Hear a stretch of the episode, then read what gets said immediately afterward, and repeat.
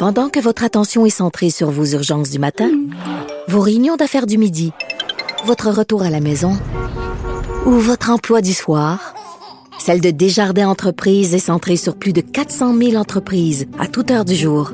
Grâce à notre connaissance des secteurs d'activité et à notre accompagnement spécialisé, nous aidons les entrepreneurs à relever chaque défi pour qu'ils puissent rester centrés sur ce qui compte, le développement de leur entreprise. IGA est fier de présenter l'émission À vos affaires. Pour économiser sur votre panier d'épicerie, surveillez les offres et promotions de la circulaire disponible à IGA.net chaque semaine. IGA, vive la bouffe et les bonnes affaires.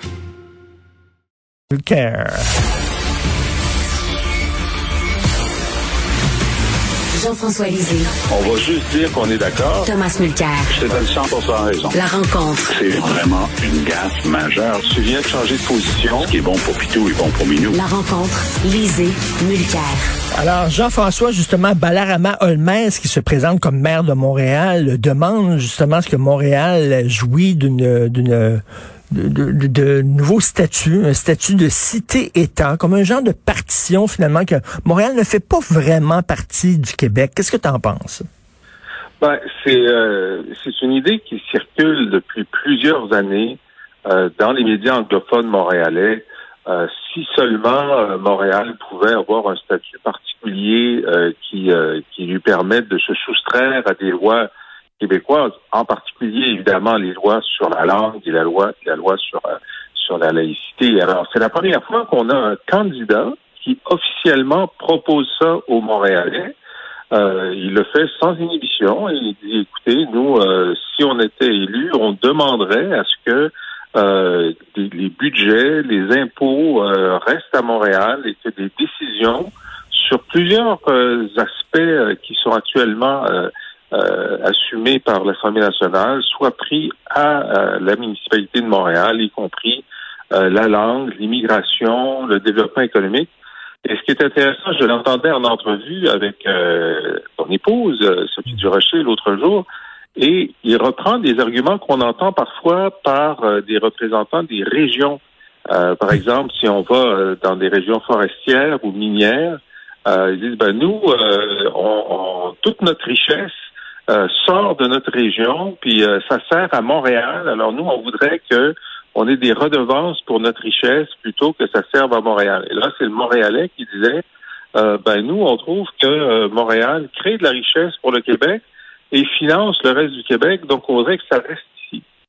Alors, c'est évidemment une, une, expression de, de, la, de, la, différence de plus en plus grande qu'il y a entre Montréal et le reste du Québec. Je pense que électoralement, ça n'a aucune chance d'aller très loin, mais ça, euh, ça illustre, ça illustre euh, une partie de l'opinion, beaucoup dans le dans le Montréal non francophone, euh, au sujet de cette cette non-adhésion, disons, à, la nation québécoise. Et Thomas, justement, je parlais tantôt du texte de Barbara Kay qui disait qu'aux prochaines élections provinciales, il devrait avoir l'équivalent du bloc québécois, mais pour Montréal. C'est-à-dire que les gens de Montréal enverraient des députés à l'Assemblée nationale qui seraient un peu comme des députés indépendantistes de Montréal. Alors, on est rendu à une certaine forme de partition, euh, là, finalement, Thomas. Est-ce qu'on a Thomas avec nous? Oui, oui je suis là. Oui, bonjour. Alors, on a fait ça avec le Equality Party il y a, il y a une couple de décennies, rappelons-le bien. Et ce qui est intéressant, c'est dans le même papier de Barbara Kay, elle parle de Holness, puis elle dit entre parenthèses, mais n'a absolument aucune chance dans la campagne. Donc, prenons un petit peu de recul et regardons quand même ce qui est en train de se passer avec Holness, parce qu'il y a un paquet, il y a une panoplie d'autres candidats, à part Coder et Plante, sauf qu'on ne parle que de Coder et Plante. Il y a des débats entre Coder et Plante. Et donc, Holness est en train d'essayer quand même de faire sa marque, de faire une distinction entre lui et les autres also ran, hein, les, autres candidats disparates qui sont supposés d'être là aussi. En fin de semaine, il doit à Coder qui parle à sa base. Il essaie de dire que lui, il va mettre une couverture sur la voie d'express des carrés. Il va en faire un parc. Ça va tellement pas de bon sens. Passe, prends le chemin Lucerne ou le chemin Sainte-Croix, passe en dessous de la 40. Puis tu, faut, tu, demandes quelle taille de morceau de béton va tomber sur ta voiture. Puis là, Coder va mettre une autre couverture en béton par-dessus le décarré pour faire un parc. Est-ce qu'on peut s'occuper de ce qui est déjà en train de tomber? Fin de la, parenthèse. Mais en, plus, bon, Plante qui parle de mettre ben, beaucoup, beaucoup d'argent pour les sans-abri. Ça, elle parle avec sa base, les groupes communautaires, le, mouvement progressiste syndical et ainsi de suite. Alors, Holness, oui, effectivement, un ancien joueur des Alouettes, parfaitement bilingue, un gars le fun, intéressant, mais qui a énormément de mal à se tailler une place. Ben, il arrive avec des idées comme ça, mais ça a un effet parce qu'on vient d'en parler. Puis je vous mets au défi de me nommer un autre candidat à part et Coder et Holness. Donc, il y a une partie de ça qui est de la pure politique. Il essaie de, de, de se tailler une place dans une course quand même à deux, hein, on va se le dire honnêtement. Mais Plante essaie de faire tout ce qu'elle peut quand même pour pousser la communauté anglophone vers Holness ou, ou none of the above, parce que elle a décidé la semaine dernière qu'elle allait faire venir Louise Harel, comme une espèce de tsarina linguistique si elle gagne encore, je peux te t'assurer que ce n'est pas une idée largement louangée dans la communauté anglophone. Je, vous donne juste une petite idée. oui. Euh, tu vois, ça, euh, Richard, s'il y avait un référendum sur l'île de Montréal, sur l'idée que Montréal soit une région, disons, pas une cité, une cité-État ou région autonome à l'intérieur euh, du Québec, il y aurait beaucoup de monde qui voterait pour. Hmm. Moi, je pense qu'il y aurait hmm. peut-être 35, 40% des gens qui diraient oui, absolument. Euh, nous, on pense qu'on devra avoir, euh, on devra avoir de la liberté par rapport à, l'Assemblée nationale. Il faut rappeler que lorsque on avait adopté euh, les premières, enfin les, les, premiers projets de loi sur la laïcité, Denis Coderre était maire et il avait dit que lui, il ne voulait pas l'appliquer à Montréal à la Charte des valeurs, il n'était pas question de l'appliquer à Montréal, comme si il y avait cette mhm. capacité-là. Hein. Donc, il y a cette, la tentation montréalaise, elle existe, euh, mais je pense que, euh, comme le dit Tom, euh, elle ne va pas se canaliser chez Holmes parce que les gens voudront pas gaspiller leur vote. Euh, c'est vendredi euh, la date butoir pour les infirmiers et les infirmières. Euh, Tom, ça c'est la nouvelle idée du gouvernement pour faire pousser, pour, pour, encourager les gens à se, faire, à se faire vacciner en disant ce, sont, ce sont aux ordres professionnels de retirer le permis aux membres qui ne sont pas vaccinés. Donc les médecins l'ont fait, les inhalothérapeutes l'ont fait, les infirmiers infirmières l'ont fait. Qu'est-ce que tu en penses? Je pense que c'est délicat.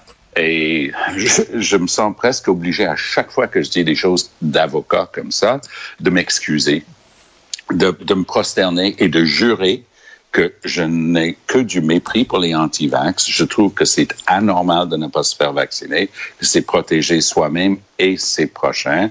Et, et donc, j'ajoute tout ça, OK? Parce que, mais j'ajoute aussi qu'on vit dans une démocratie. La semaine dernière, on a eu droit à Trudeau Freeland qui est de toute évidence en campagne déjà pour remplacer Trudeau.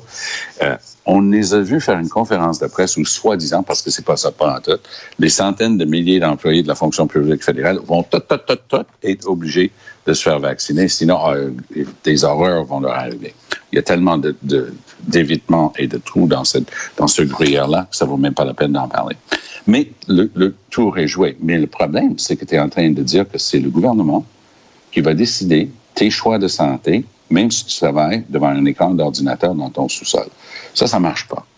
Tu, tu, dois être nuancé. Tu peux pas retirer les droits sans avoir l'invasion minimum dans tes droits existants parce qu'on est quand même dans une démocratie. Passons pour ce qui est des ordres professionnels. J'en parle, euh, je pense pas que je l'ai mentionné, mais j'étais pendant six ans président de l'Office des professions du Québec. C'est un dossier que je connais bien. L'ordre professionnel existe pour une seule chose, protéger le public. Alors, partant, ça devrait être facile. Qu'est-ce qu'il peut y avoir de plus simple de protéger le public que d'exiger que les professionnels de santé soient vaccinés? Sauf que on ne peut pas retirer le fondement même du fait d'être professionnel, c'est-à-dire son droit de pratique, sans avoir des protections, des garanties de procédure. Il ne faut pas que ce soit décidé d'avance par le gars des vues. là, on tombe dans des décrets ministériels.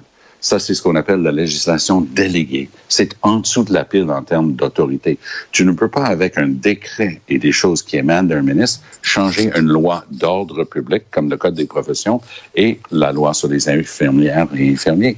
Donc, moi, je suis mal à l'aise parce que j'ai l'air d'essayer de donner secours à ceux qui sont contre le vaccin quand je dis des affaires comme ça, mais je rappelle qu'on vit quand même dans une démocratie. Mais en même temps, en même temps Thomas, en, même temps, Thomas, qu'est-ce que ces gens-là font à travailler dans le système de santé s'ils ne croient pas au vaccin? Qu'est-ce qu'ils font là? Le, le, le, problème, Richard, c'est que là, on parle même pas de quelqu'un qui peut travailler dans le domaine de la santé parce que ce, ce bout-là était facile. Dubé a dit déjà, il y a six semaines, le 15 octobre, si tu n'es pas vacciné, même si tu travailles à la comptabilité dans un hôpital, t'es out si t'es pas vacciné. Ça, c'était la partie facile parce que tu pouvais argumenter justement, ben écoutez, il est en contact avec d'autres personnes dans l'hôpital, on veut. Ça, c'est correct. Mais là, ce qu'on est en train de dire, c'est que même si tu es chez toi, même si tu fais des consultations en ligne, tu n'as pas le droit, tu as perdu ton statut, ton droit de pratique de donner une opinion comme infirmière ou médecin, si, même si tu es chez toi, parce que Dubé l'a décidé. Richard, je me rends compte que je suis dans une situation fragile parce que j'ai l'air de non, je comprends. J'ai l'air de donner secours au crackpot. C'est pas mon intention. Ça nous met, ça nous met extrêmement, ça nous met très mal à l'aise. Euh, Jean-François, qu'est-ce que tu en penses de ça? Bon, alors effectivement, moi je pense qu'il y a une distinction importante entre la décision fédérale qui s'applique à des fonctionnaires qui sont pas en contact avec euh, avec la clientèle, avec les citoyens et qui ne sont pas dans le système de santé, et la décision québécoise qui s'applique au personnel en santé et en plus aux ordres professionnels qui ont comme mandat de protéger le public. Et dans ces ordres professionnels, que ce soit médecins ou infirmières, et il y en a d'autres, euh, il y a des prérequis vaccinaux déjà. Je veux dire, c'est pas la première fois qu'on dit pour pratiquer la médecine, pour pratiquer la profession d'infirmier, tu dois euh, avoir tes vaccins à jour. Euh, donc, je pense qu'on est en terrain assez solide dans ce cas-là. Euh, les, arguments d'ego que Tom apporte ont, leur valeur, mais sur le fond des choses, à partir du moment où le, le, vaccin a été euh, validé par les autorités de santé publique euh, du Canada et du Québec qu'il est considéré comme la meilleure façon euh, de protéger le public contre un virus virulent. si un ordre professionnel ajoute ce vaccin-là aux vaccins qui sont déjà obligatoires, moi, je n'ai pas de problème avec ça. Et, Thomas, c'est que le, gouvernement doit lancer un message clair en disant que le vaccin, c'est important parce que si on n'oblige pas les travailleurs de la santé à se faire vacciner, ben les anti-vax, comme tu dis, vont dire, ben regardez, c'est pas si important que ça le vaccin parce que le gouvernement accepte que les infirmières qui sont en contact avec les patients ne soient pas vaccinées. Donc, c'est pas ça. Tu as tellement raison que le bout juridique dont je parle risque de faire en sorte que cette approche mur à mur, sans nuance, sera, et c'est déjà contesté, c'est annoncé en fin de semaine, risque d'être cassé par les tribunaux. Alors, le résultat serait justement aussi problématique parce qu'il n'y a personne qui va lire la décision. Personne ne va faire dans la nuance. Il n'y a plus de nuance. Là. Quand les gens menacent de bloquer les ponts et d'arrêter le mmh. trafic, on n'est plus dans la nuance. Donc, personne ne va le dire. Ils vont juste dire, ah ah, même les tribunaux nous donnent raison pour notre liberté. Alors, on ne serait pas plus on, devrait passer une loi pour, moi, euh, pour euh, colmater cette brèche légale-là, non?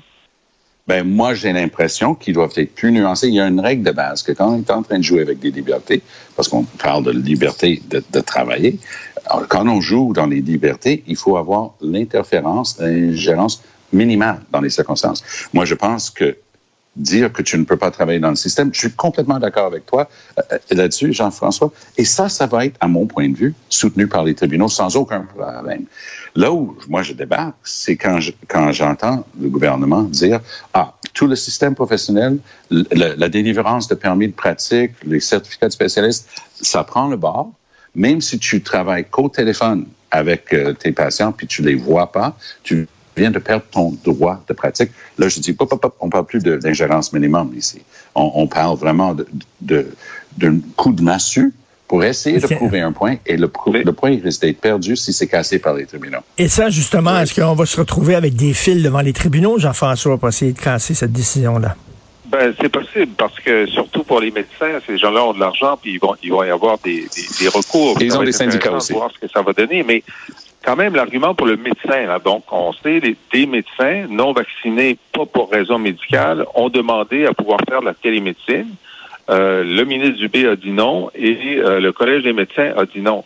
Maintenant, l'argument, c'est de dire, écoutez, si on a une, une, politique de, de, santé publique d'encouragement à la vaccination, puis qu'il y a des médecins en télémédecine qui disent à leurs patients, ben moi, je suis pas vacciné, je trouve que c'est pas important.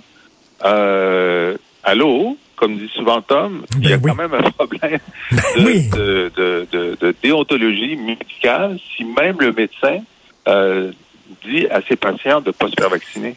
Ben oui, non, non. Je connais, je connais un médecin qui a été, qui pratiquait en Suède lorsque les vaccins pour H1N1 ont fait gravement défaut. Il y a 30 000 personnes en Suède qui sont pognées aujourd'hui avec une maladie où tu t'endors tout le temps à cause d'un mauvais batch de, de vaccin H1N1.